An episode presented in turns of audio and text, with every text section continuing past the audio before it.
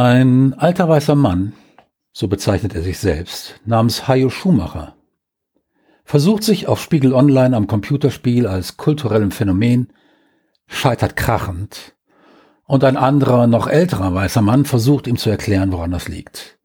Und da die Netzwelt auf Spiegel Online neun Tage lang nicht einmal mit einer kurzen Absage auf die von mir verfasste Antwort an Hajo Schumacher reagiert hat, selbst auf Nachhaken nicht, gibt's jetzt ein kurzes, knackiges Wortreich extra gleichen Inhalts. Denn dieser alte weiße Mann hier designt Games und eben nicht nur Brettspiele, sondern seit den mittleren 90er Jahren und hauptberuflich Videospiele. Und Full Disclosure, er hält Hajo Schumacher nicht für einen dieser in der Boomer-Generation leider allzu verbreiteten Dummköpfe, für die von Fridays for Future bis TikTok alles nur ein Zeichen von Niedergang ist.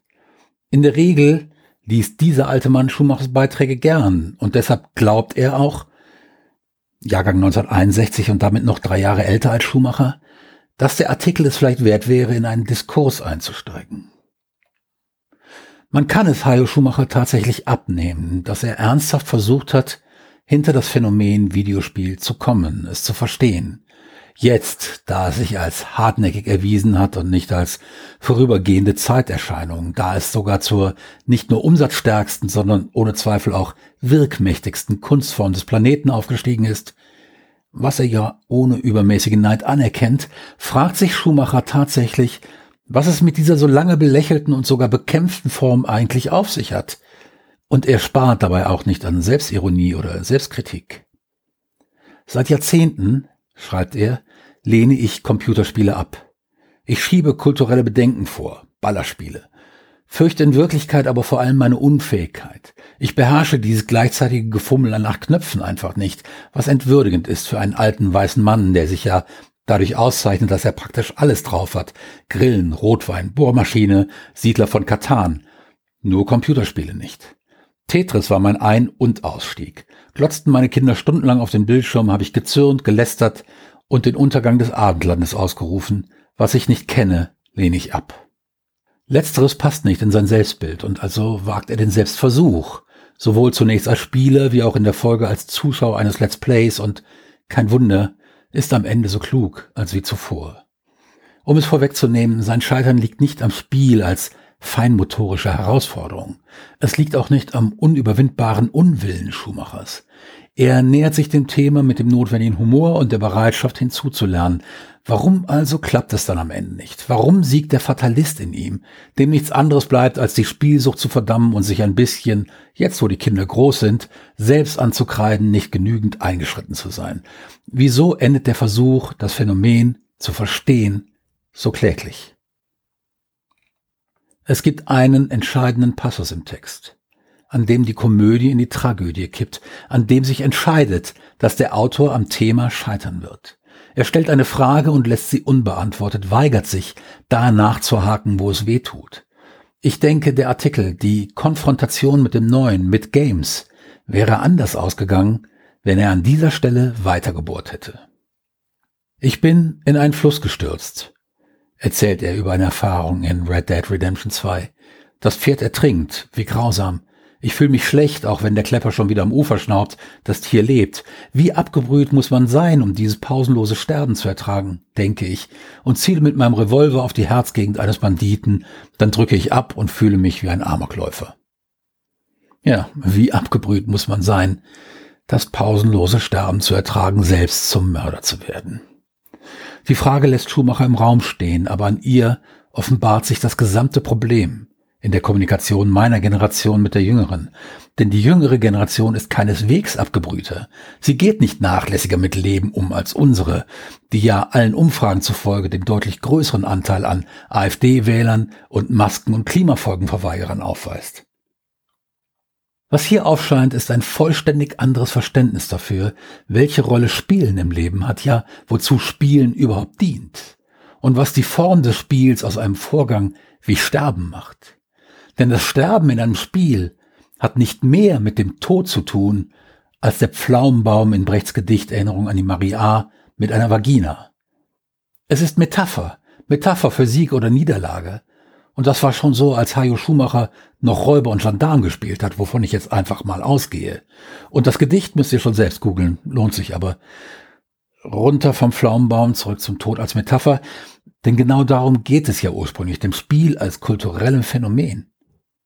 Eine sichere Alternativwelt zu schaffen, in der die eigene Niederlage eben nicht der Tod ist, sondern ihn nur symbolisiert und genauso wichtig der eigene Sieg, zumindest in einer gelingenden Sozialisation, nicht den Tod des Gegners bedeutet, sondern den Respekt des Siegers gegenüber dem Besiegten einfordert, Reintegration des Besiegten in Würde ermöglicht und soziale Herausforderung wird. Verlieren zu lernen ist wichtig, gewinnen zu lernen ist wichtiger.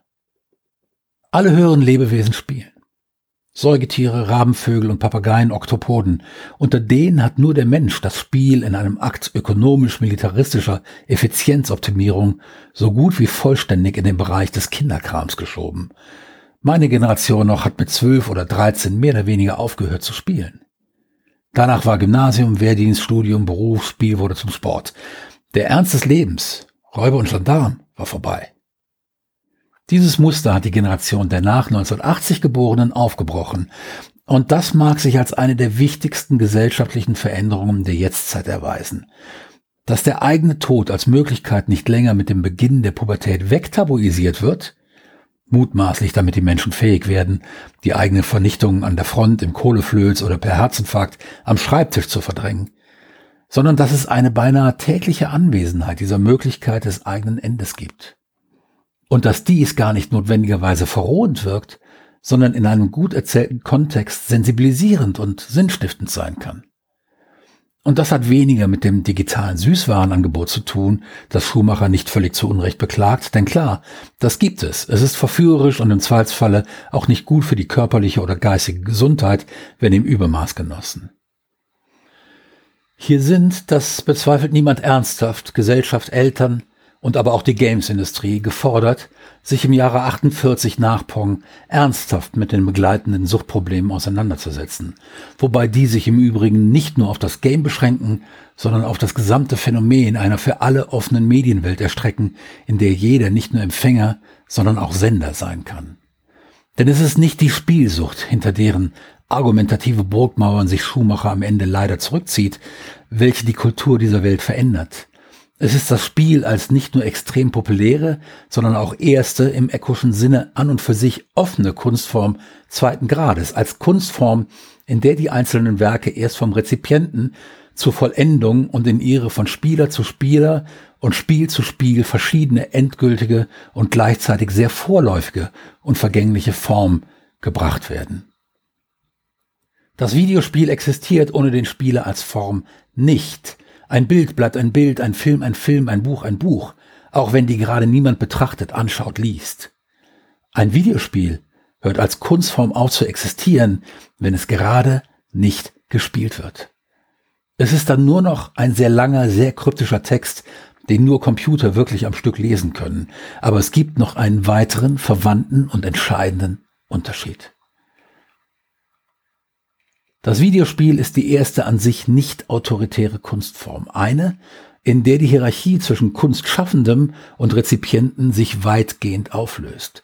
Und dies erstreckt sich sogar auf die Regeln des Spiels und die Grafiksets selbst, die von sogenannten Modern bis teilweise zur Unkenntlichkeit verändert werden. Als solche Modifikationen, kurz Mods genannt, begannen große Spiele, die heute selbst Klassiker sind. Portal und das viel denunzierte Counter-Strike basieren auf Half-Life. Das Werk selbst gebiert über die Rezipienten neue Werke, die mehr sind als nur Interpretationen, Coverversionen, Variationen desselben Themas. Das Gameplay von Portal und Half-Life unterscheidet sich fundamental.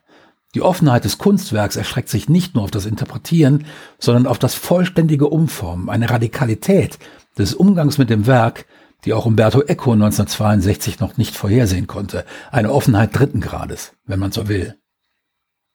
Das Unverständnis Schumachers ist das eines von autoritären Denkstrukturen noch nicht völlig befreiten Menschen. Nein, ich unterstelle keine Sympathie mit diesen Denkstrukturen. Der die beiden entscheidenden Fragen eben nicht stellt. Warum habe ich solche Angst vor dem rein symbolischen Tod?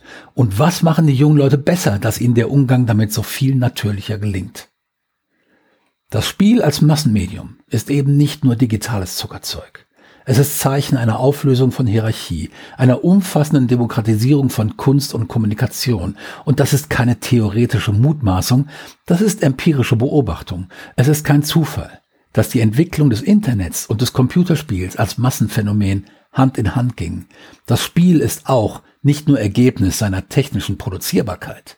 Das Spiel ist soziale und kulturelle Simulation und Erkenntnismaschine. Es ist unter seiner bunten Fassade nicht nur als Phänomen, sondern auch als Form und zunehmend sogar im Inhalt politisch. Und darauf aufbauen könnte und sollte sich Schumacher dann vielleicht auch die daraus folgenden Fragen stellen. Was macht dieser demokratische Umgang mit Kunst? Die Emanzipation des Rezipienten vom Autor, die Perpetuierung des Spiels als Erkenntnismöglichkeit ins Erwachsenendasein. Die Simulation nicht nur des Todes, sondern auch von Fragen mit erstaunlicher ethischer Komplexität. Man spiele Papers, Please, This War of Mine oder Through the Darkest of Times. Was macht das mit den Rezipienten? Was macht diese neuerdings ständig präsente Kulturtechnik tatsächlich mit dieser Gesellschaft? Ist das alles wirklich Grund für Kulturpessimismus?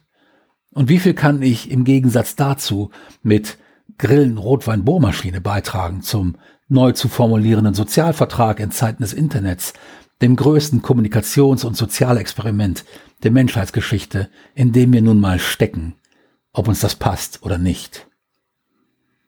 Ich bin selbst alt genug, um zu wissen, dass Humor gefährlich wird, wenn er in fatalistische Belustigung umschlägt.